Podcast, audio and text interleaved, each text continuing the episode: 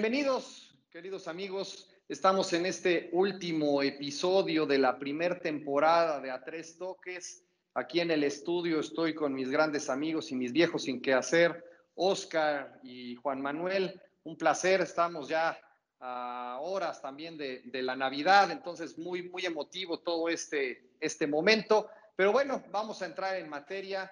Tenemos este último partido que se jugó ayer entre, entre Tigres y el, el FCA. Entonces, la verdad es que está bastante interesante que ya finalmente ya Tigre se quitó la malaria, el Tuca hasta lo celebró. Entonces, vamos a platicar eh, de, este, de este primer partido y después vamos a platicar del, de lo que está desde, desde principios de la semana en el plato de todos, que es todo este manoseo de, los técnicos que se van, se quedan y que van parece que está jugando al juego de las sillas entre, entre América y Cruz Azul. Entonces, a ver quién agarra al menos malo. Eh, ya Juan es el único que está feliz y contento con la salida del piojo, pero antes, pues vamos a empezar directito de, de, para hablar con el tema de, de Tigres. Eh, Troc, por favor, bienvenido antes que nada. Eh, ¿qué, ¿qué, te dejó este partido? Todo raro, ¿no? Del, del, entre el corte, del, de cómo se suspende el torneo y todo, pero bueno, ¿qué te deja esta final de la Coca Champions, mi querido Troc? ¿Qué hay, Cris? Pues, pues sí, ¿no? Como, como todo el año, la, la CONCACAF no podía ser ajena al tema de la rareza y de, y, de un, torneo diferente por el tema de la pandemia que afectó a todos niveles y en, y en todos los lugares. Entonces, eh, pues se partió a la mitad del torneo. Yo, bueno, un poco más allá de la mitad, se acabó la por ahí de cuartos de final, incluso algunos cuartos de final se jugaron un partido mientras los otros se jugaron ahí de vuelta, entonces a partir de ahí la idea de la burbuja yo creo que fue, una buena resolución que se le dio al torneo para salir del paso, sobre todo porque aunque tenemos todavía yo creo que el, el resto del mundo la incertidumbre de, de si esto se va a, a regresar un poco a la normalidad en cuánto tiempo el siguiente año, eh, pues la CONCACAF tomó, tomó precauciones para, para tener su representante para el Mundial de Clubes, ¿no? Entonces, me pareció que fue un acierto también hacer el, el, tema de la incubadora, como le decían por ahí, al final de todos los torneos. Y por ahí yo creo que, que lo que siempre nos, nos quejábamos o, o señalábamos del, del, tema de las finales de los torneos de la Conca Champions era que los equipos gringos llegaban en pretemporada porque pues, ellos manejan otra, otro calendario muy diferente al que maneja la FIFA, ¿no? Que a lo mejor yo creo que en eso debería trabajar la MLS, entender que, que aunque ellos quieren hacer su show y quieren hacer su negocio o su modelo de negocios, pues en algún momento se tienen, para poder competir y para poder beneficiar ese mismo negocio, tienen que eh, apegarse un poco también a los, a los calendarios de FIFA, ¿no? Para que no les sucedan esas cosas. Entonces, ¿qué pasaba? Llegaban en pretemporada, llegaban desencanchados y, este, y pues no mostraban el, el, el nivel que, supuestamente tiene su, su, liga, ¿no? Y ahora con un equipo del AFC eh, enrachado y dedicado completamente a la Conca Champions, desde que echó al León, se le vio que tenía eh, patas para meter en problemas a más de uno y así lo demostró, ¿no? Echó al América en un buen juego creo yo, de, su parte en, las semifinales, pero ya no le alcanzó con, con unos Tigres colmilludos y mañosos y, con toda la experiencia que tiene en el Tuca y varios de, de esos jugadores, ¿no? Yo creo que una de las claves y que a mí me parecía increíble eh, que no se había tomado en cuenta era anular a, a Carlos Vela, ¿no? Que tú sabes que es el hombre más importante eh, del equipo y el que mueve el equipo, y desde el llano este, se, se marca personal, se manda eh, lo que hicieron ayer, ¿no? Hacerle el carrusel de patadas, o sea, lo pateaba uno, lo pateaba Dueñas, lo pateaba Guido, lo pateaba el que se le acercaba y no lo dejas jugar, ¿no? Y creo que eso, el León por ese estilo tan bonachón, por decirlo así, de ir hacia el frente, no, se preocupó por hacerlo y pues pagó la cara, la, el, el, el no tomar precauciones. Y de la América, pues qué decir, ¿no? Yo, yo siento que una América que no, no pudo ni meter las manos, ni plantear partido, ni, ni supo que jugó contra, contra el AFC no supo si tenía que esperar, no supo si tenía que ir por el juego y cuando eh, quiso hacerlo ya no tuvo ni tiempo ni maneras para, para reaccionar, ¿no? Entonces me parecía muy, muy, muy, muy raro, muy curioso que sabiendo que tú tienes un, jugador de peso en el otro equipo, no haya salido a anularlo como ayer sí salió Tigres, ¿no? Salió a anularlos y, sobre todo eh, la otra estrella que, era el contrapeso del lado de, Tigres, que es Guiñac, sí cumplió, como normalmente lo hacen los partidos importantes, ¿no? A quien no quisiera tener un Guiñac, un Guiñac en su equipo donde cuando llega la, hora de definir, al señor no le tiemblan las piernitas para, para hacer un gol o poner una asistencia o recibir un penal sacar de quicio al contrario, ¿no? Me parece que el partido fue parejo, me parece que, yo, yo esperaba un juego así cerrado, no esperaba que, Los Ángeles se fueran al frente, pero por ahí él tuvo la reacción Tigres rápidamente y pudo darle la vuelta al juego, ¿no? Y después se dedicaron a Nahuel y compañía a aplicar el colmillo sudamericano como normalmente lo hacen.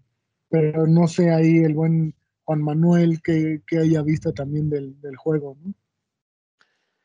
Pues mira, a mí me, parece que, lo que lo que rescato de, este torneo, como bien lo dices, creo que fue el, momento en que se jugó, eh, hablando de, del nivel que traen los equipos de Estados Unidos y que era algo que siempre se, alegaba mucho. Eh, aquí tuvimos la oportunidad de ver a, pues a uno de los mejores equipos que, que jugó y que le dio la mayor seriedad, que fue LA. Eh, me pareció, me pareció que pues se tomaron las cosas con seriedad, eh, ganando a, Cruz Azul, bueno, desde que eliminó a León, luego a Cruz Azul y, América, y bueno, ellos en lo suyo, ¿no?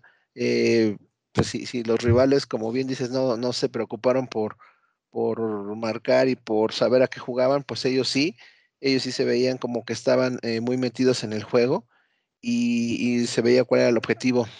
Eh, en el partido de ayer de la final, yo sí lo vi bastante parejo. Eh, me parece que el que hayan controlado a Vela y que lo hayan neutralizado, pues fue solamente a base de golpes, ¿no? Porque realmente eh, con algunas marrullerías ahí fue que lo, lograron neutralizar, pero en, la que tuvo, pues él es el que genera la jugada de gol de ley, entonces, pues sí es algo de, de, lo que siempre se ha caracterizado ahí un poco los Tigres, ¿no? La, la marrullería.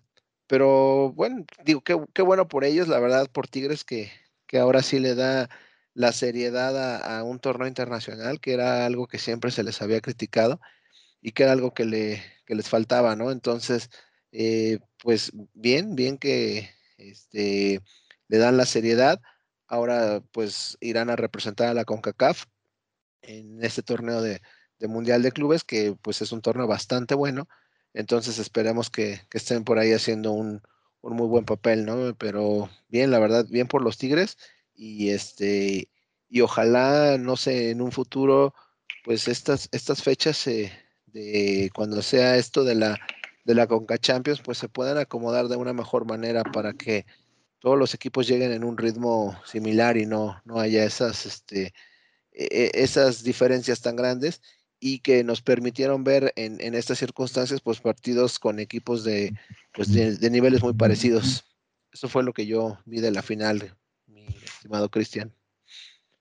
Pero entonces, eh, Juan, con lo que dices, ya la MLS o el fútbol de Estados Unidos, entonces, ya nada más es una cuestión de que descansen o que estén en reposo para que tengamos ventaja sobre ellos. O sea, como fútbol mexicano, y, siguiendo tu idea, ya entonces nada más la ventaja que tenemos es de que ellos vienen de, pretemporada y entonces ya la, distancia entre el fútbol mexicano y un fútbol de Los Ángeles, más allá de Vela o, lo, que, lo que represente, ya estamos ahí, ya estamos tan, tan, emparejados futbolísticamente. Pues mira, no quisiera pensarlo así, no quisiera decirlo de esa manera. Eh, quiero, quiero, no, quiero pensar que que Cruz Azul y, América pues no llegaban en su... Bueno, América ahorita es un desastre, ¿no? Es un desastre y qué decir de Cruz Azul. Entonces yo creo que el momento anímico que llegaron e, estos dos equipos para enfrentarlo no fue el mejor. Sin embargo, por ejemplo, Tigres, eh, también a pesar de que fue eliminado en las finales, pero como que se preparó más, creo que estuvo más consciente desde el desde inicio, desde que, desde que se empezó a jugar esta copa, se le marcó como uno de los favoritos. Creo que cumplió. Eh, pero si tú te fijas, o sea, en el partido de ayer, pues ya no hay esa, esa em, diferencia de nivel. Yo, yo no lo vi, o sea, yo, yo vi un partido bastante parejo, vi un partido bastante parejo, entonces no quisiera pensarlo así de que prácticamente estamos ya casi casi en un mismo nivel, pero pues sí, yo creo que la MLS ha, avanzado, mientras la, Liga Mexicana pues como que se ha este, tirado ahí a la maca a, este, pues a vivir muchas veces nada más de, del nombre, ¿no? Eso es lo que yo pienso. No, pero, pero a ver, el escenario en los números y en las estadísticas, pues predomina el, fútbol mexicano, ¿no? O sea, la verdad es que me parece que si me voy a esa frialdad de decir cuántas copas y cómo, lo, cómo, cómo están distribuidas, pues los de la MLS pues no, pues brillan por su ausencia, ¿no? Entonces me parece que para mí sí existe una, una clara diferencia y como decía el Troc, más allá de que estemos hablando de fair play o no, pero toda la bola de marrullerías en las que, en las que terminaron por caer eh, los Tigres, ¿no? De la mano con Nahuel y todos ellos repartiendo caña por, por todo el, que fue un partido de como 40 faltas, o sea, realmente no jugaron nada, ¿no? O sea, con el, todo el tiempo que se pierde, pues de puro milagro cayeron esos tres goles, ¿no? Entonces troca ahí entre el fair play, la marrullería, e, e, esa, esa situación eh, muy sudamericana eh, llevado a esta burbuja en Estados Unidos, tú estás así tranquilo, te gusta que, que, se agote ese, ese trámite de, coser a patadas al mejor jugador entonces?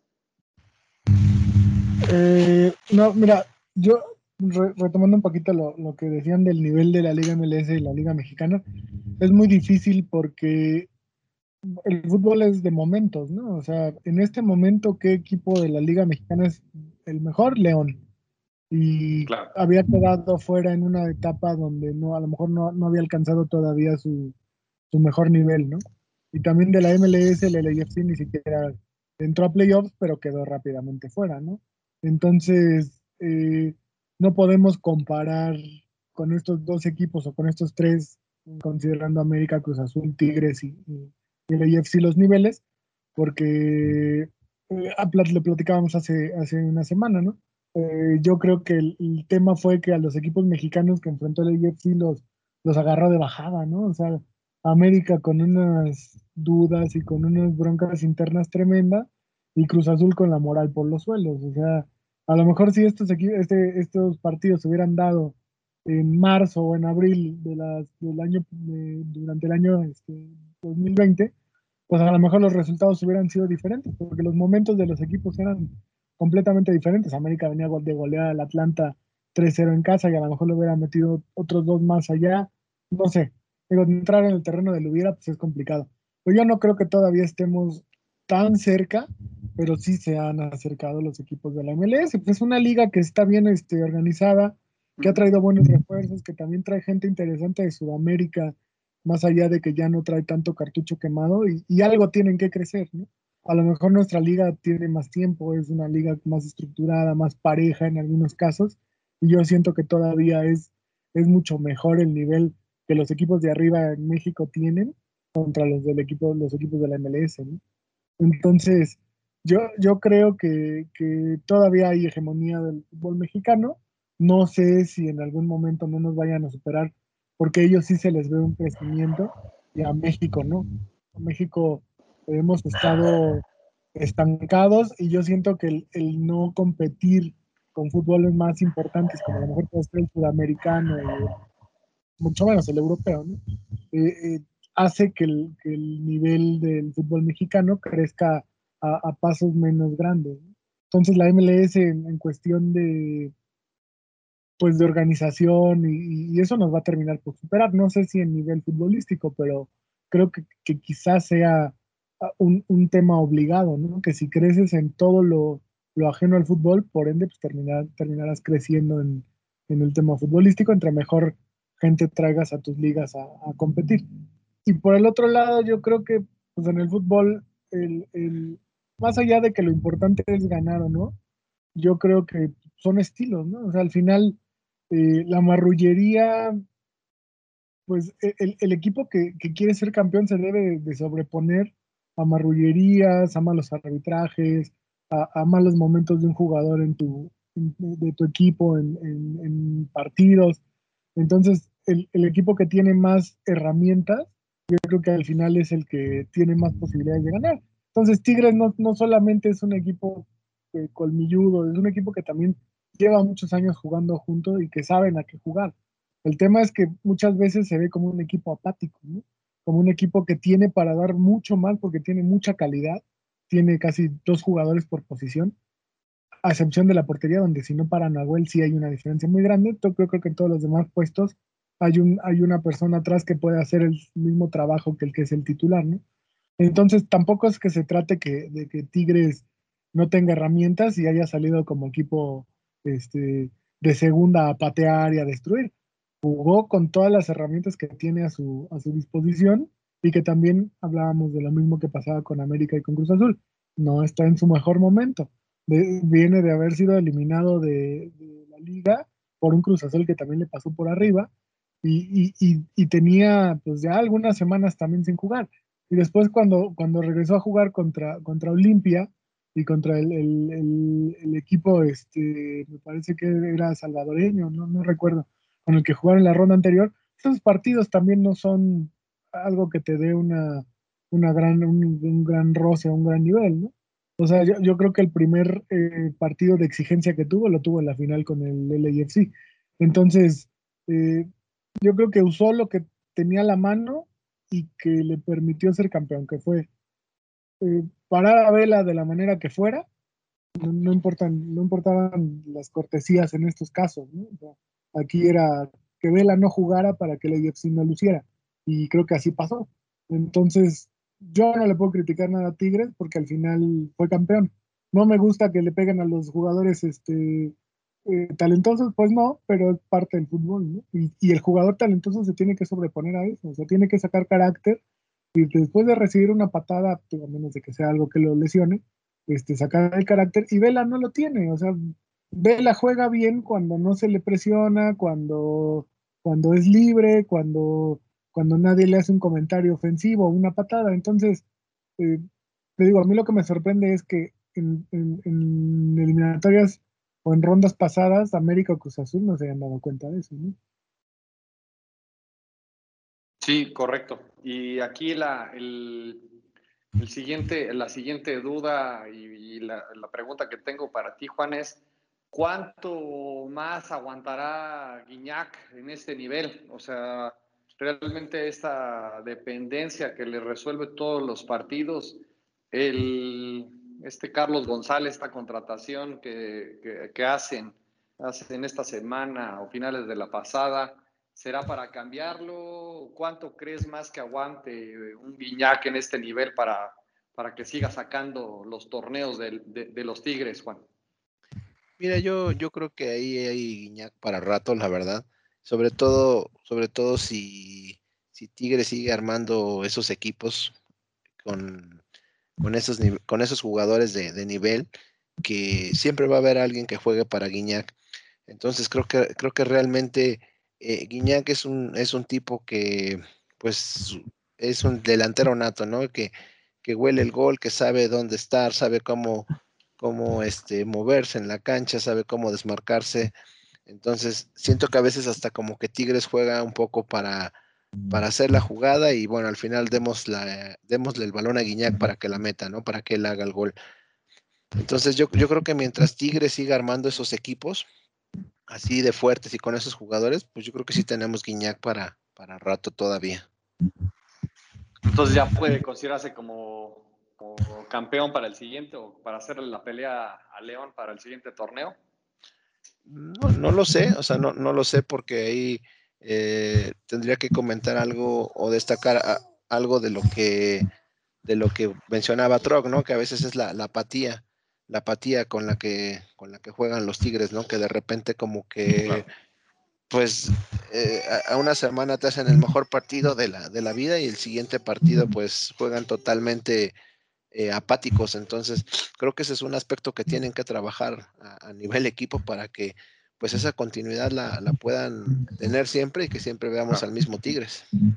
¿Y esa apatía, Troc, crees que les alcance para algo digno en el Mundial de Clubes del, del siguiente año? O sea, siguiendo todo lo que me acaban de decir, pues entre la bulia y la situación de, desinterés, ¿crees que le alcance a Tigres para hacer algo? Eh, porque realmente lo que ellos están aspirando es mejorar lo que hizo Monterrey, ¿no? Al final ya llegaron a donde estuvo Monterrey, eh, según yo, en un par de ocasiones, entonces realmente lo que quieren es superarlo, ¿no? En esta rivalidad norteña, pero con todas este, este, estas características donde al Tuca nunca le ha interesado eh, jugar torneos internacionales. Esto me parece que era como más como el trámite, pero bueno, ahora que sigue, ¿no? Ahora ya está ahí, ya va a estar ahí. ¿Crees que le metan eh, realmente la carne al asador, más allá de todos los temas eh, que realmente parecen indicar que es todo lo contrario y que todos los torneos internacionales le vienen a menos a, a, este, a este equipo? ¿Crees que hagan alguna diferencia en el próximo Mundial de Clubes? Mira, eh, hablar de, qué pueda pasar con, con, el interés que le dé Tigres, pues es como un volado, ¿no? Yo, yo creo que ya por la exposición internacional, que también la marca que está detrás de ellos, ¿no? Este, me imagino va a querer tener y el Consejo de, Fútbol de, de, Tigres, pues va, va a pedir que a lo mejor hasta incluso se le dé un poco más de interés al Mundial de Clubes que a la misma liga, ¿no? Porque ya no es lo mismo ir a CONCACAF, donde si no la ganas no pasa nada y además han estado muy cerca, estuvieron en tres finales, entonces, eh, antes de poder ganar esta, ¿no? Entonces, decir que no les interesa, pues esa da la impresión, pero yo creo que dentro de, algún, de los objetivos que se pongan en el 2021, la gente que, que haga la planeación del año de Tigres, pues tendrá que estar, hacer un, buen papel en el Mundial de Clubes. Y para eso, ¿qué va a hacer? Pues van a tener que reforzar el equipo, yo me imagino que todavía más, de lo que ya están, de lo que ya están hechos, y que a lo mejor esos refuerzos los vamos a ver para junio del, 2021, ¿no? tanto para, para el periodo de diciembre-enero. Eh, yo, yo pensaría que, que deben de, eh, el tema de Tigres es que ellos compiten contra Monterrey, o sea, no compiten contra ningún otro equipo en, México. A ellos no les interesa lo que haga el América, lo que haga Cruz Azul, lo que haga Chivas. A ellos les interesa lo que haga su rival directo de ciudad. Ah, no sé si alguno de ustedes ha tenido la oportunidad de ver algún, eh, ¿cómo se podría decir? Algún programa deportivo o de, estar dentro de la ciudad de Monterrey, que ellos, el universo es Tigres y Monterrey, ¿no? O sea, no existe para ellos y de repente existe por ahí un tema de selección nacional, pero, pero al final Tigres ahorita tiene el, tema, como dices tú, de superar lo que hizo Monterrey. ¿Y cómo pueden superarlo? Pues llegando a la final, ¿no? O, por lo menos dándole un buen partido al, europeo que te toque como lo hizo Monterrey este año. Entonces, yo creo que sí tienen que, enfocarse en, en, el Mundial de Clubes. Yo creo que lo de Carlos González no va tanto para, para llegar a jugar en lugar de Guiñac o de con el tiempo eh, sustituirlo. Yo creo que ahorita va a ser lo que, lo que hacía este Edu Vargas, que era un complemento de Guiñac, y que si en algún momento le estorba en el centro del área, lo van a echar a un costado para que sea un acompañante de Guiñac. No creo que en este momento le estén buscando a largo plazo a Guiñac, cuando en el momento en el que está, yo creo que te va a dar uno o dos años todavía a muy buen nivel. Además de que si se cuida, puedan ser un, par más, ¿no? Antes de que, como es su deseo, irse a la MLS a ganar una buena carretada de dólares, porque creo que por ahí él ya, ya medio lo, intuyó. Entonces yo, yo creo que, que, Tigres sí tiene, a mí honestamente, pensar que América llegara al tema del Mundial de Clubes en este momento, yo creo que Tigres tiene más posibilidades de hacer un buen papel por el, por el tema de que en América hay recesión económica, ¿no? Entonces, habría que ver a, la hora del Mundial de Clubes con qué, con qué plantel hubiera llegado el América, ¿no? Entonces yo creo que de los tres opciones que quedaban, que eran eh, Cruz Azul, Tigres y América por el lado mexicano, pues yo creo que Tigres es el que tiene más posibilidades de plantarse con un buen equipo en, el Mundial de Clubes y ver qué se puede hacer. Ahorita que todavía el formato va a ser con solo seis equipos, antes de que se haga el de 24 que piensa la FIFA para el, me parece que es el 2022, y que ahí sí va a ser un verdadero mundialito, ¿no? Con, con una fase de grupos, con, con entrar a, a, cuartos, semifinales y final, para, y, y, sobre todo que a lo mejor te va a tocar un europeo, un sudamericano, y por ahí un asiático, un africano, y ya va a ser como que un, torneo un poquito más, más largo, ¿no? ahorita que todavía son dos fases previas, yo creo que es una oportunidad que, Tigres debería de aprovechar para, para poder hacer un buen papel. No, definitivamente. Y ahí también digo que en la planeación de, de, los partidos, pues Tigres también tendrá que acelerarse para sacar puntos en la primera, estos primeros cuatro partidos de, enero, los que les toquen eh, jugar, porque prácticamente cortan y se van 15 eh, días eh, en febrero. Entonces también eso sabemos cómo de pronto juega en contra por el traslado, etcétera, etcétera. Entonces desgaste. Entonces me parece que vamos a ver desde el principio del torneo a qué le tiran los Tigres y sobre todo si van a dejar perderse casi casi estos primeros cuatro partidos o van a jugar eh, a cuidarse ¿no? para llegar en pleno al Mundial o si van a estar tratando de, administrar el, riesgo para que logren tener un buen Mundial y pues obviamente echárselo en, cara a Monterrey. Pero también lo que comentas de, la América me trae a, la, mesa nuestro, nuestro siguiente tema, que pues naturalmente ha generado mucho, mucho de qué hablar en las, en las últimas horas, porque pues ya como todos saben, pues ya salió Miguel Herrera, más por todo el escandalito que se armó después del, del partido con el equipo de, Carlos Vela, que en lo futbolístico, me parece,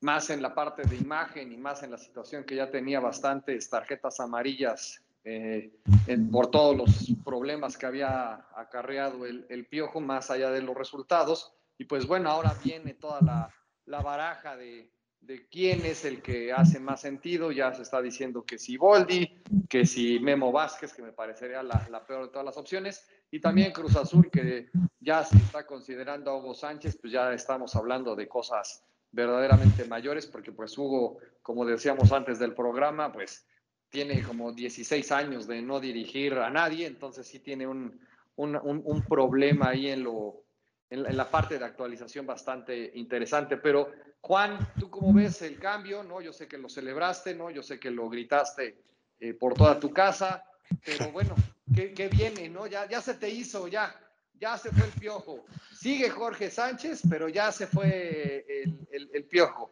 ¿Qué sigue? ¿Qué viene? ¿Qué, ¿Qué, qué, es lo que va a pasar en los próximos 15 días? ¿Para qué vamos a estar listos los americanistas para, para afrontar el, el Guardianes 2021, Juan? Pues mira, eh, de, Miguel Herrera eh, no lo celebro, sí, sí me parece que era eh, algo que ya tenía que ser. Me parece que esto que pasó, ese conato que tuvo ahí, pues como que fue el pretexto perfecto para la directiva del América para darle las gracias. Y bueno, ahora pues en esta, en esta búsqueda de nuevo entrenador, que pues no, no me parece nada más que sea esa, esa vaya a ser la solución, porque pues hoy como hace mucho tiempo, el América tiene un, un, plantel demasiado, demasiado corto, que la verdad, este, así traigas al mejor técnico que, hubiera en este momento, pero no traes a tres o cuatro refuerzos que, que es clavado que necesitan, pues no va a pasar absolutamente nada, ¿no? Puede traer ahorita el que sea, pero si seguimos con ese plantel, la verdad es que yo no, no, veo, no veo grandes opciones. Entonces, a tu pregunta expresa de, qué espero, pues espero que, que haya ahí un poco de, presupuesto o que algunos jugadores sirvan ahí como, como moneda de cambio, ¿no? Como se ha manejado el caso de Roger Martínez, el caso de Ibarwen, que la verdad pues ya son jugadores que no tienen nada que hacer en el América. Entonces, pues si, no hay dinero, ojalá, ojalá pudiera ahí eh, negociarse algún cambio con, jugadores de otro equipo y, gente que realmente se ponga la camiseta y la sienta y, y, juegue para ella, ¿no? Porque, eh, digo, está claro que, hay muchos, ahorita mencioné a dos, pero hay otros tantos que, que la verdad no tienen absolutamente nada que hacer. En el caso de, Jorge Sánchez, pues no sé por qué le sigues teniendo esa, esa tirria, la verdad, te lo he comentado, ya supera esa final contra Monterrey, porque, pues digo, el chavo yo creo que pues es de lo mejorcito que tienes ahorita, ¿no? La verdad, este, pues es de los que partido a partido está ahí disputando, peleando, entonces, pues sí, se equivocó aquella vez y por él perdimos esa copa, pero pues el chavo ha demostrado carácter y se, ha recuperado, entonces, este, pues yo creo que no podemos vivir del recuerdo, ¿no, Cris? ¿No crees? No, eh, ¿sabes cuál es el, problema? De que técnicamente no me parece que sea el más dichado. O sea, no es, se le puede cargar la mochila y todo lo que he venido diciendo. Ya este es el último programa en el que lo, menciono, ¿no? Ya aprovechando que ya se cierra este, este ciclo de la, de la primera temporada de A Tres Toques, pero me parece que no es nada más de que sea de, de carácter y que sea luchón, porque ah, la verdad es que no me parece que necesitamos a un defensa o un lateral que pues pueda ¿no? desarrollarse correctamente y que pueda poner un pase ¿no? de, manera precisa. ¿no? Entonces, voy más allá de eso. Pues, es loable que se haya levantado y que no, no, haya caído en una situación más compleja después del, del error que ya como lo comentábamos también antes de, del programa, pues no solamente fue él el que se equivoca en ese, en ese último gol, se, se desconcentran todos por, por esa forma eh, poco elegante de intentar llegarle al balón, pero no es con él, ¿no? Me refiero que él es como uno de los tantos que ahorita realmente no tienen eh, ya cabida en el, en, el, en el equipo, pero a mí lo que me preocupa es de que al que traigas con los peones que tienes hoy en la plantilla, híjole, no te alcanza, pero para ni levantar media casa, ¿no? Entonces, eso es lo que a mí realmente me, me, me deja con el, con la situación de, era el mejor momento para quitarlo, ¿no? Eh, ahí te, pregunto otro, ¿no? O sea, era el mejor momento para hacer el cambio, era el mejor momento para tomar esa decisión, más allá de si se peleó o no se peleó y que pues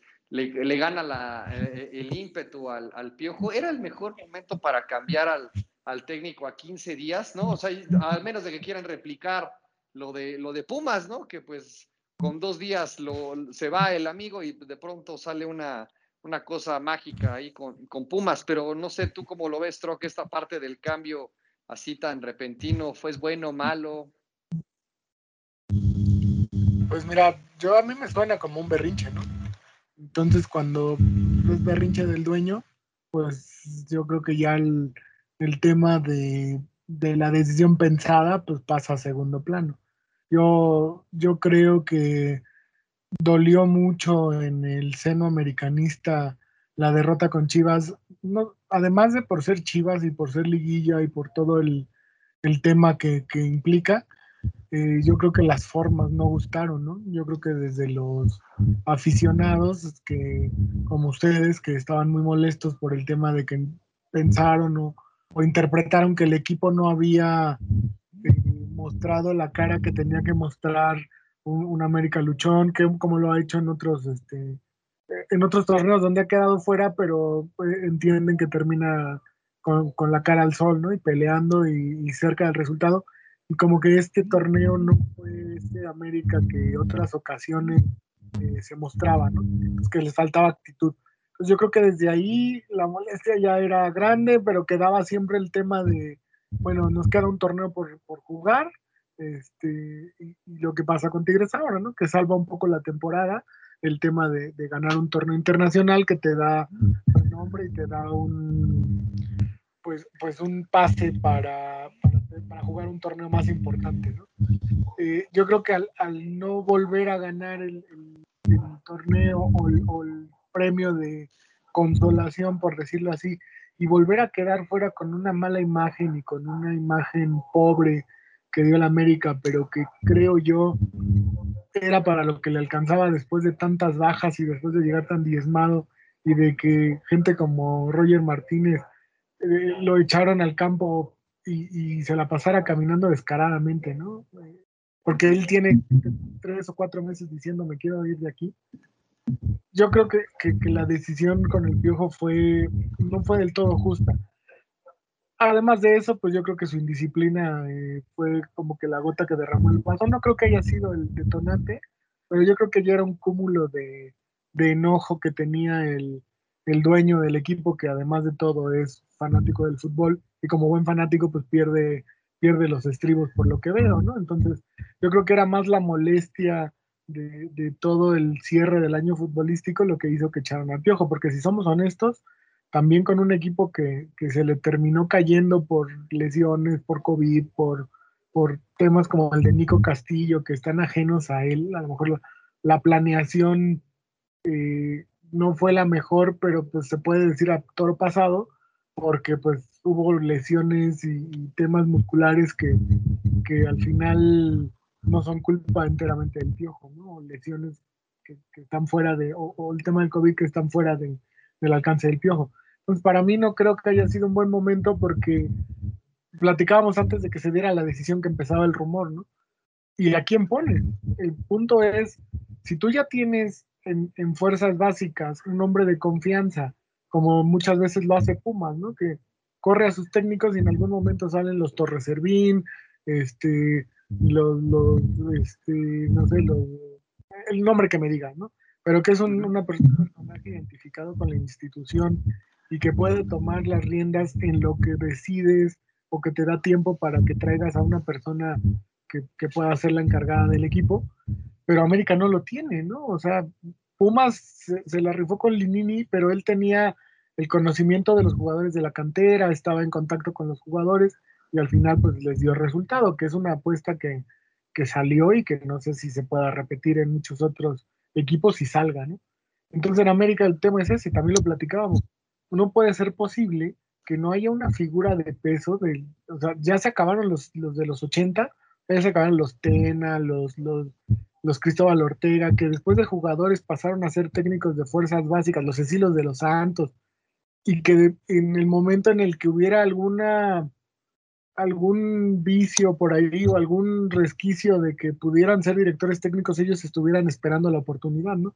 No puede ser que ahorita no haya nadie de ese estilo que sea de naturaleza americanista y que sea, no sé, este, no sé si a lo mejor ya hablé, podemos hablar de jugadores de los noventas de la época de Cuauhtémoc y ellos, pero creo que todos ya se fueron a la política y se olvidaron del fútbol, ¿no? Entonces, eso es lo que a mí me sorprende, que no haya alguien que pueda tomar el equipo en lo que la, decisión de quién vas a poner eh, llegue de parte de la, del tema directivo.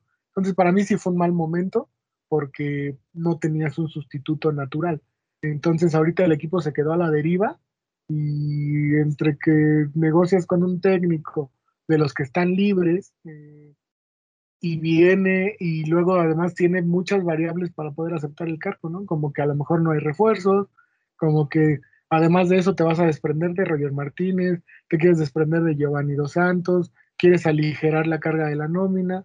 O sea, yo, yo no veo tan fácil que alguien, un consagrado, se anime, porque pues va a terminar, yo creo que un poco quemado porque el América no está en la, en la mejor situación económica como para armar un cuadro que pueda permitirle pelear eh, como lo estaba haciendo con el Piojo. ¿no? no, definitivamente. Y incluso yo no sé si esté el grupo de fútbol de Televisa pensando casi casi en el echemos a la borda los siguientes seis meses y lo que se logre, qué bueno, y los siguientes seis meses preparamos el siguiente torneo, ¿no? Eso también me parece que de pronto puede ser hasta una decisión estratégica entre el berrinche en el que ya se, se metieron y ya sabes que cerramos este ciclo y ahora qué hacemos con todas las variables que como bien comentas, imagínate ahorita ponerte a negociar o ponerte a invitar a alguien que prácticamente te haga el favor, ¿no? O sea, llegas a una situación de que no lo estás invitando a trabajar, casi casi te le estás suplicando para que te agarre el equipo en las condiciones que están y con las variables de los de, un Roger, de Ibarwen, que pues no, no, no, no sirven para maldita la cosa, y hablando todavía de que pues a ver quién te puede, a quién puedes recolectar o quién se puede agregar en este, en, la, en los últimos 15 días, más allá de que igual se pueden agregar todavía empezando el, el torneo, pues la verdad es que es una situación cuesta arriba. Entonces, yo no sé si la decisión sea incluso, ¿sabes qué, Baños? Tienes estos últimos seis meses, arréglate como puedas, porque por lo que yo entiendo, Baños negoció y cerró prácticamente todo el tema salarial con todos estos jugadores de los que estamos platicando. Entonces yo no sé si ya la, la idea o la visión que, que, tenga el grupo sea, ¿sabes qué? Mira, para lo que se está generando y también tomando en cuenta que va a ser torneo sin gente y con todas las cuestiones que estamos atravesando, yo no sé si en el berrinche hayan determinado el sacrifiquemos el siguiente torneo, limpiamos lo que se tenga que limpiar de cara ¿no? a, la, a, la, siguiente vuelta del, de, de, del, siguiente torneo para que se pueda eh, restablecer la, la, conexión y ya igual y consideran a un Pavel ¿no? como un director deportivo y en el Inter ven que, que, que director técnico igual y van a acabar suplicando a Nachito Ambriz para que, para que eventualmente regrese, ¿no? Si es que se, se diera el, el, caso. Entonces me parece que sí es un torneo cuesta arriba para, para el AME el, el, siguiente. Pero Troc, ahí aprovechando el tema ahora de Cruz Azul, ¿no? Me parece que Cruz Azul, eh, mal y de malas también, ¿no? No dan pie con bola, lo sacan de manera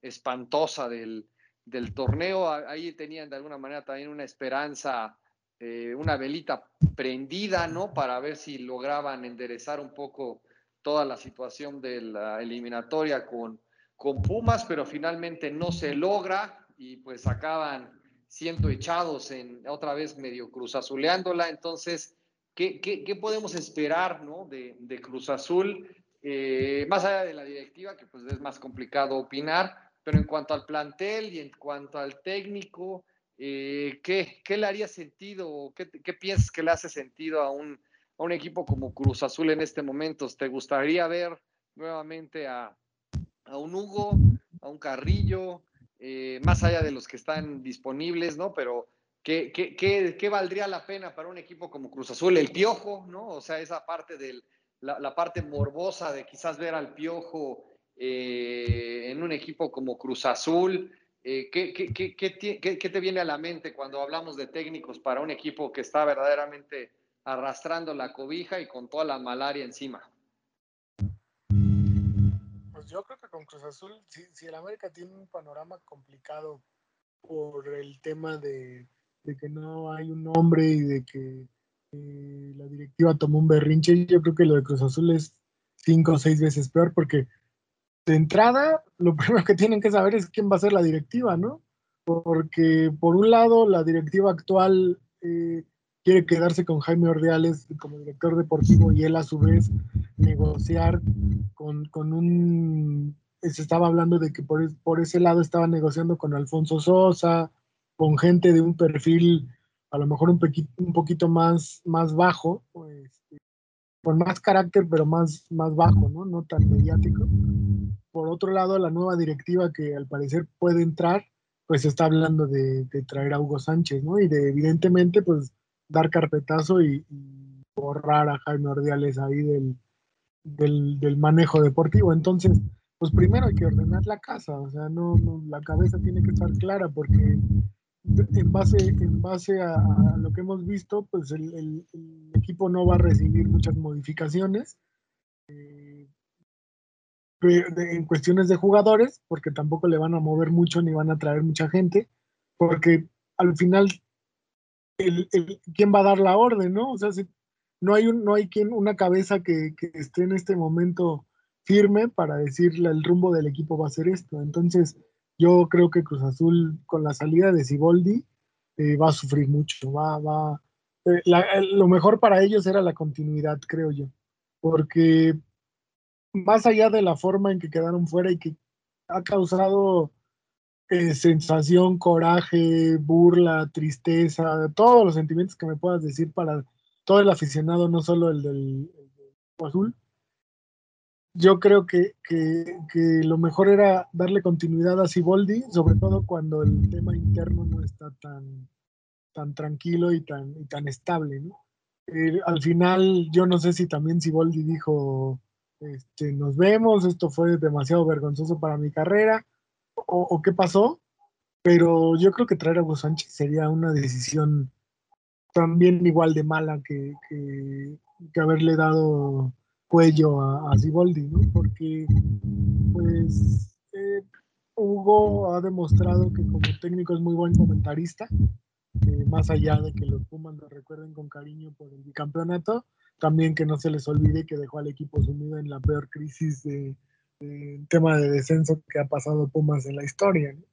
O sea, yo, yo creo que Cruz Azul le ve el negro el panorama. Yo creo que no debería de tener tanto problema si se dedican a la cancha, pero para dedicarse a la cancha necesitan primero saber quién va a ser el técnico y quién va a ser el que ponga al técnico.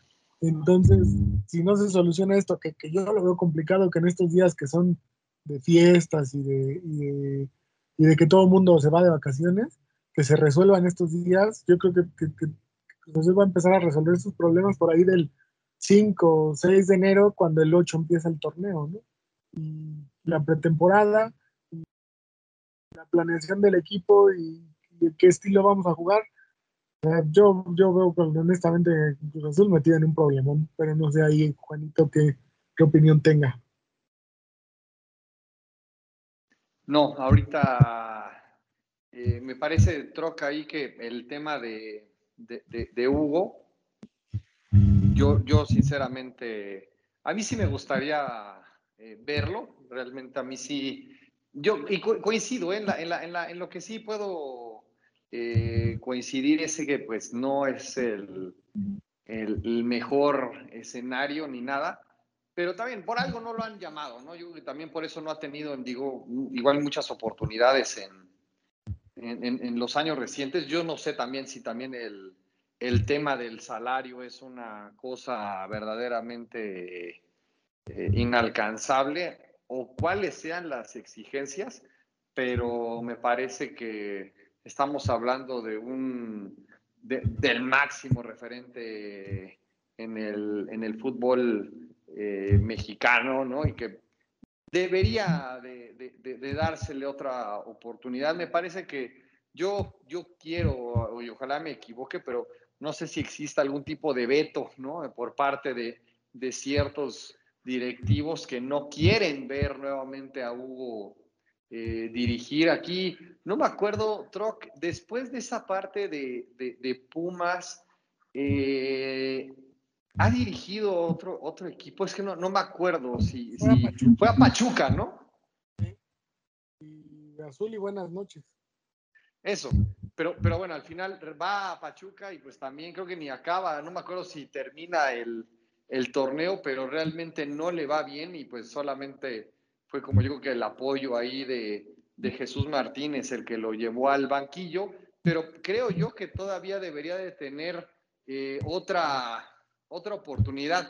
Y la verdad es que caería de maravilla tener eh, a, Hugo, a Javier en, Monterrey en este momento, porque seamos sinceros, y la, parte mediática que está bastante baja, ¿no? Por toda la cuestión de que pues no hay eh, estadios abiertos, ni los habrá seguramente las primeras semanas de, de enero, pues yo creo que sí nos, nos podría traer, ¿no? O podría generar más eh, relevancia, ¿no? En una situación de, medios y de cobertura, teniendo eh, a una persona, ¿no? Precisamente como, como Hugo y como Javier en, en cada uno de sus banquillos, más allá de la incógnita que pueda resultar en el tema de, de América, ¿no? Que bueno, ya sabemos que está bastante obscuro, pero bueno, también el tema de, Almeida, ¿no? Que suena mucho para, para, que ya prácticamente estaba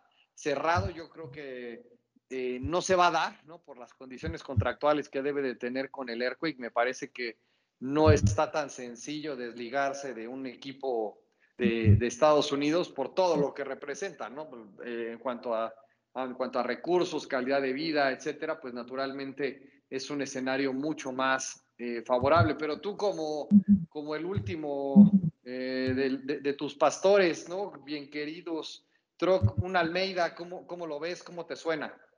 Pues mira, de, Matías, eh, desde Argentina, y, si tú preguntas con, de por allá, te va a decir que es muy conocido por ser de los técnicos que les dan poco presupuesto y a lo mejor hasta poco material y hacen más de lo que se espera. Entonces yo creo que ese, ese tipo de técnicos pues a todo a todo mundo le, le, interesa tenerlo en sus equipos. Además de que es un, técnico que hace, hace muy buen grupo, este, normalmente él todavía tiene esa parte de jugador que entiende al jugador en lo que necesita y lo apapacha y además se habla de que tácticamente es muy bueno y que tiene un muy buen equipo de trabajo, además de, del tema de su preparador físico que también normalmente pone. O sea, es un buen paquete, yo creo que para cualquier eh, equipo mexicano traer a Matías de regreso, pues se debe hacer una supercontratación y, y habrá que ver qué, qué oportunidades podría tener en un equipo como Cruz Azul o Monterrey o Tigres o hasta el mismo América, ¿no? De, con más presupuesto ver qué puede hacer, ¿no? Ver ya de verdad darle, dar ese salto de calidad. Pero sí, no, yo lo veo muy complicado, sobre todo porque eh, en, Estados Unidos eh, lo vieron o, a lo mejor analizaron, tú sabes que el, tema del, del, análisis de recurso humano en, este tipo de empresas como las que son la MLS, son de gente que hace análisis y, y estudios pues bastante, bastante amplios y se dieron cuenta de lo de Matías, ¿no? Que es un tipo que, para trabajar a largo plazo es una muy buena opción. Entonces el contrato que le hicieron es eso, viendo a futuro que él pudiera establecer la franquicia, que tuviera estabilidad, que, que tuviera un plan de trabajo. Me parece que su contrato es por cinco años, con posibilidad de renovar otros cinco. Entonces ahí sí estamos hablando de, de ver a largo plazo. Entonces, por lo mismo de que el, plan de trabajo es a largo plazo, hicieron un contrato que está muy blindado. Y, del otro lado, Matías se, se, protegió eh, en el sentido de que si por ahí el, el lo, llega a correr, eh, pues hay que pagarle la totalidad del contrato. Entonces, tanto uno como otro están muy amarrados, además de que Matías está muy contento de vivir en, Estados Unidos por el tema de sus hijas, de su esposa, el nivel de vida, etcétera. Entonces, yo honestamente, yo creo que necesitaría, el equipo que lo quiera, tiene que desembolsar una cantidad impresionante de dinero. Y todavía no sé, no, no sé si este, si aún así tendrían que convencerlo de, temas de vida para que él pudiera, pudiera aceptar modificar otra vez y regresar a México. Que él, por lo que yo entiendo, cada que hay un acercamiento de equipo mexicano, él no dice que no, ¿eh? Nada más que pues sí, aplica la de pues velo con, con el equipo y, lo que diga el San José. Entonces ya cuando llegan y, preguntan ya cómo está la pedrada, pues como que todo el mundo dice, ah, caray, mejor me voy con los turcos, con, con gente que está libre de momento y que aunque me cobre mucho, pues no, no va a llegar a los niveles de, Matías, ¿no? Entonces yo creo que, que, si lo logra Cruz Azul, te digo, tendría que desembolsar lo que no va a desembolsar en refuerzos, Entonces yo lo veo yo lo veo poco viable, pero pues ojalá que alguien como, como Almeida pudiera llegar a algún equipo de fútbol mexicano y que mejor que fuera a mis chivas, ¿no? Pero si no se puede, pues, pero lo veo difícil, lo veo difícil. Entonces Cruz Azul tendrá que buscar, y a lo mejor estamos hablando de un Hugo Sánchez, de un Matías Almeida, de un Turco Mohamed, y terminan con un Poncho Sosa, con un José Luis Trejo. Se hablaba incluso de Lojitos Mesa, ¿no? Entonces, yo siento que la contratación al final va a ser por ahí. Va, a ser un técnico a lo mejor de más bajo perfil o, un técnico que ya haya pasado por Cruz Azul y que, va a terminar en otro torneo de, poco y nada para, Cruz Azul. Yo lo veo complicada su situación. Pero a ver, en este escenario, tanto América como, como, como Cruz Azul, Está en potencia, pues ya realmente ya estamos a 15 días, ¿no? O menos por los inhábiles, etcétera, de que inicie el torneo. ¿Realmente a, qué llega un técnico en un lapso de, 15 días sin ya un equipo prácticamente formado. ¿Tú crees que las directivas realmente aguanten un proyecto con un técnico que pues la probabilidad de que empiece perdiendo los tres primeros partidos es más del 50%, ¿no? Entonces realmente tú crees que el técnico que llegue, más allá de que es muy probable que les den seis meses de, contrato, no veo que lleguen a, un acuerdo eh, diferente y con el que me digas, ¿eh? realmente no veo un escenario de, más de seis meses. ¿Realmente crees que logren, ¿no? O sea, eh, con esa situación y con esos compromisos, sentirse cómodos y lograr realmente hacer una transformación con los equipos que tú y yo hemos visto y de los que hemos platicado cuántas semanas, ¿no? Nos echamos eh, platicando de, este, de este tema, de por ejemplo en el América, que todo lo que criticamos por parte de la, de la situación física, ¿no? Que comprometió a tantos jugadores, de la parte del, del Cruz Azul que iba viento en popa y que de pronto pues se, se, se, cae a pedazos en las últimas, en las últimas jornadas. Estamos hablando de que puede haber un cambio tan radical entre una, un par de semanas para que veamos con las mismas personas, con los mismos planteles, algo diferente, o sea, realmente se puede comprometer estos técnicos a algo diferente con las mismas personas, o sea, tú lo ves realmente viable? No, mira, yo, creo que lo más inteligente que, tendría que ser un técnico que llegue en estos momentos y sobre todo con el inicio del torneo, ya la vuelta del darle continuidad a, lo que venía haciendo Siboldi y el Piojo con la gente que está y semana con semana con el trabajo diario y a doble sesión empezar a meter su idea futbolística porque si, quieren llegar el, no sé, el 2 de enero, el 3 de enero, para jugar el 8 y, mover, a, por ejemplo, al América, ponerlo a jugar con un 4-4-2 eh, con dos contenciones en una formación que nunca ha usado, pues los primeros partidos, hasta el riesgo de llevarse una goleada va, a tener. Yo creo que lo más inteligente sería de que llegue, darle un poco de continuidad, poco No, no, no esperaría que el que, que se aventure, pues a ver cómo le va, ¿no? Ahora yo, yo siento que de un técnico experimentado y eso, pues no se va a aventar a agarrar un equipo en estas condiciones, a menos de que te blindes con un super contrato, ¿no? O sea, que le digas, sabes que si te firmo, pero por tres años, y si me corres antes de que termine este torneo, me lo tienes que pagar completo. Y desgraciadamente, eh, América y Cruz Azul van a tener que negociar caja en ese, en ese aspecto, ¿no? con el tema de la urgencia. Ya sabes que cuando alguien negocia con, urgencia, termina haciendo malos negocios. Entonces, yo, creo que al final van a terminar contratando gente joven, a lo mejor como por ahí decías, ¿no? A, Rafa Puente, a gente que, que esté ansiosa de recibir una oportunidad en un equipo grande, darse el volado de que de ver si les va bien, ojalá que sí, y si no, darse un poco de tiempo en lo que algún técnico con más renombre pueda, pueda querer agarrar el proyecto. De otra forma, no, no, no veo que haya mucha, mucha diferencia, sobre todo porque eh, yo creo que Cruz Azul tiene un poquito más de material humano, o sea, no es un mal equipo. Yo creo que hay que, si de por sí ya había que trabajar en lo mental con ellos, ahorita el equipo debe de estar con la moral por los suelos, ¿no? Entonces a lo mejor el trabajo debería de ser más del, tipo, eh, pues sí, del tipo moral, del tipo, del tipo de, pensamiento, más que del trabajo de cancha, ¿no? Porque en la cancha se demostró que pues, tienen con qué. Lo de América sí lo veo más disminuido porque evidentemente va a haber salidas del plantel y, de por sí ya era un plantel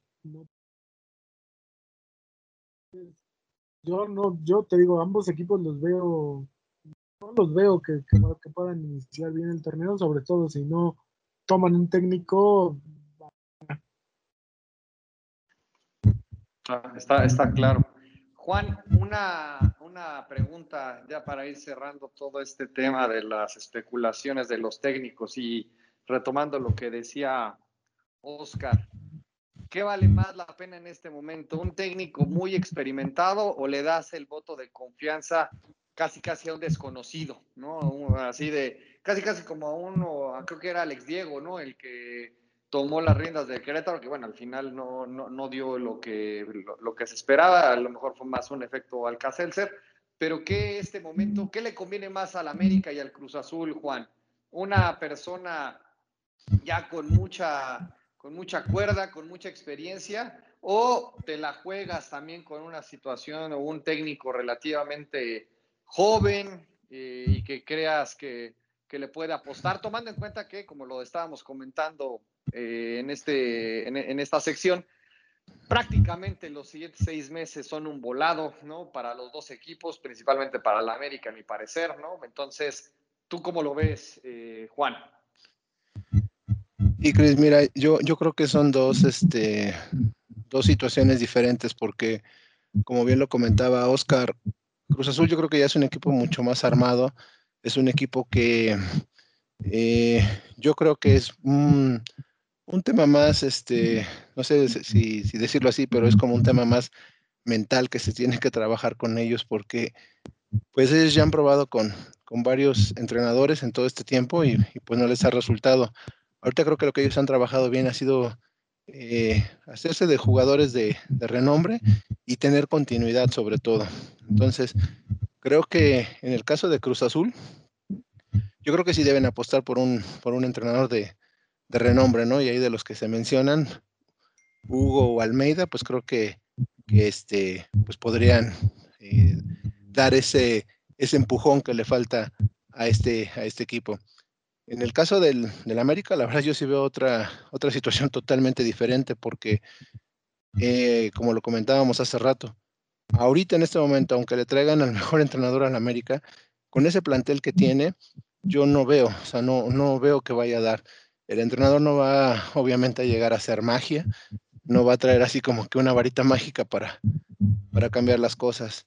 Entonces, creo yo que en el caso del América, pues en una situación ya así extrema como me lo preguntas, pues tal vez yo sí le daría la confianza a un joven, le daría la confianza pues, a Rafa Puente, por ejemplo, que es un entrenador joven que por preparación pues creo que no ha quedado, pero pues no se le han dado los resultados. Y pensando en, la perspectiva que dicen que sea Siboldi o que sea Mohamed o, u otro, pues tienen que ser ellos, más aparte, tres o, cuatro refuerzos que de verdad eh, vinieran a hacer un cambio. Situación que ahorita, por, la, por el momento que pasa en América, lo veo muy complicado porque eh, tiene dos grandes problemas, el económico y segundo, pues el tiempo. Prácticamente estamos a a 15 días de comenzar el nuevo torneo. Entonces, la verdad, no, no creo que, haya esa, esa oportunidad. Entonces, ese sería mi, mi, este, mi punto de vista. Listo, pues muy bien, mi querido, mi querido Juan, y coincido con lo, con lo que comentas, y ojalá que se le dé la, oportunidad a alguien nuevo, ¿no? Me parece que sería incluso, yo creo que lo más sano para, para un equipo como el América, tratar de, de, experimentar y salir de los lugares comunes pero bueno, la, decisión ya finalmente la tomará el, Consejo de Fútbol de, Grupo Televisa y pues bueno, que, sea lo mejor, ¿no? Para, para, el equipo. Y pues bueno, ya como es tradición también en estas épocas del año, antes que nada, eh, ya empezamos con los agradecimientos y las despedidas, ¿no? Como, como debe de ser.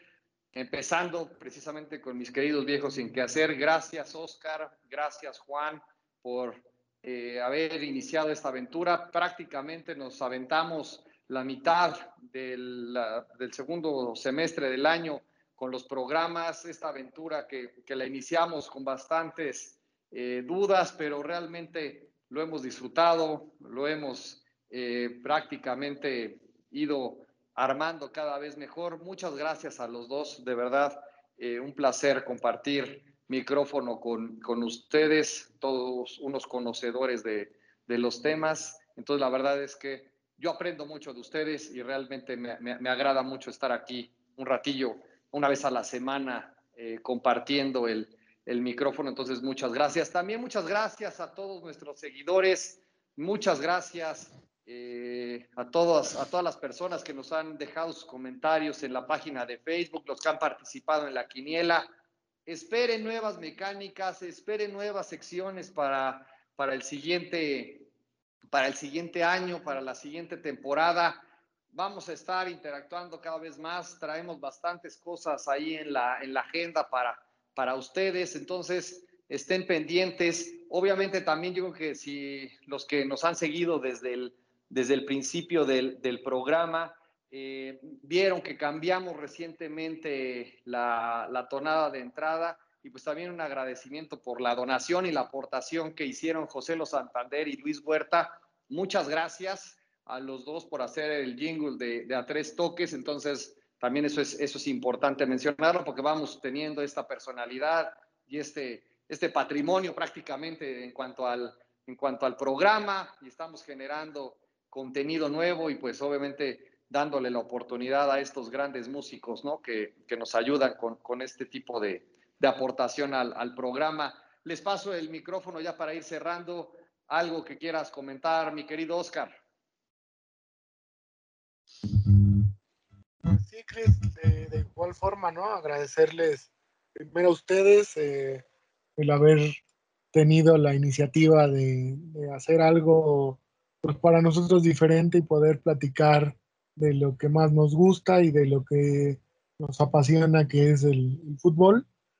Y pues a toda la gente por la paciencia y por las ganas de, que han tenido de, de, entrar a la página de Facebook, de dar un like, de revisar las historias, los videos chistosos, la, las, anécdotas o lo que por ahí se comparte y sobre todo de, gastar un, tiempo de su vida en, en que nosotros podemos platicar y que les resulte por lo menos interesante o divertido y que mientras trabajan o mientras hacen alguna actividad eh, nos escuchen o, o, o, estos no tienen razón o, se enojen o, lo que sea, pero que compartan con nosotros, ¿no? Y, y por ahí también agradecerle a la gente que, que está mucho en contacto, que son a, a Víctor José, a, a Juan José Montes, a José Antonio Becerra, a la gente que normalmente, a Rodrigo Pedreño, que normalmente están dentro de la página participando en las dinámicas, opinando, dando resultados, este, hablando de los temas que, que por ahí ponemos y que, y que, después se nota que nos, que nos escuchan por lo menos de vez en cuando, ¿no? Entonces, también agradecerles a, a ellos puntualmente, a Carlos León, que, que es la gente que, que, está más en contacto con nosotros, pero también a la que no lo está tanto, ¿no? Eh, que por ahí a lo mejor es, como se dice, de esos eh, oyentes silenciosos, ¿no? Pero que al final eh, todos aportan y todos nos, nos, dan algo para, para mejorar y que ojalá el siguiente año para todos sea un, un mejor año, que sigamos con, con este proyecto que, que, tantas alegrías nos da. Claro que sí. Juan, por favor. Pues igual, agradecer, primero, primero agradecerles a ustedes dos también yo la verdad es que aprendo, aprendo mucho de, de ustedes. Cada semana es un, un deleite platicar con, con, ustedes de estos temas que nos apasionan tanto. Son, son verdaderos conocedores. Digo, nuestro, nuestro hombre fuerte del deporte, nuestro buen truck, pues digo, realmente es un, un almanaque que sabe muchísimas cosas. Cris también, tú también sabes bastantes cosas y digo, sobre todo tienes como que eh, para liderar este, este proyecto. También te agradezco por eso, porque pues tú fuiste el que aterrizó toda esta idea que alguna vez platicamos. Y, y, bueno, pues este, también a la gente que nos ha hecho favor de, de, de darnos su voto de confianza y de escucharnos, pues agradecerles y decirles que, que vamos a, a, a, seguir trabajando para mejorar, para seguir haciendo esto más de su agrado y, este, y que esperemos que les siga gustando, ¿no? Que con las nuevas dinámicas que vamos a tener y el siguiente año yo sé que, que este programa va a tener un, un, repunte bastante, bastante importante. Y pues por último, un, un abrazo a todos y que pasen unas excelentes fiestas. Así es, sin lugar a dudas, eh, felices fiestas, buen año y con esto cerramos esta primera temporada de A Tres Toques. Muchas gracias. Eh, aprovecho para mandarle muchos, muchos abrazos y cariños a mi Cristo y a mi Jero. Los, los amo con toda el alma, mijos. Eh, y pues nos vemos el siguiente año, mis queridos viejos sin que hacer. Cuídense mucho. Gracias. Hasta la siguiente. Hasta pronto. Saludos.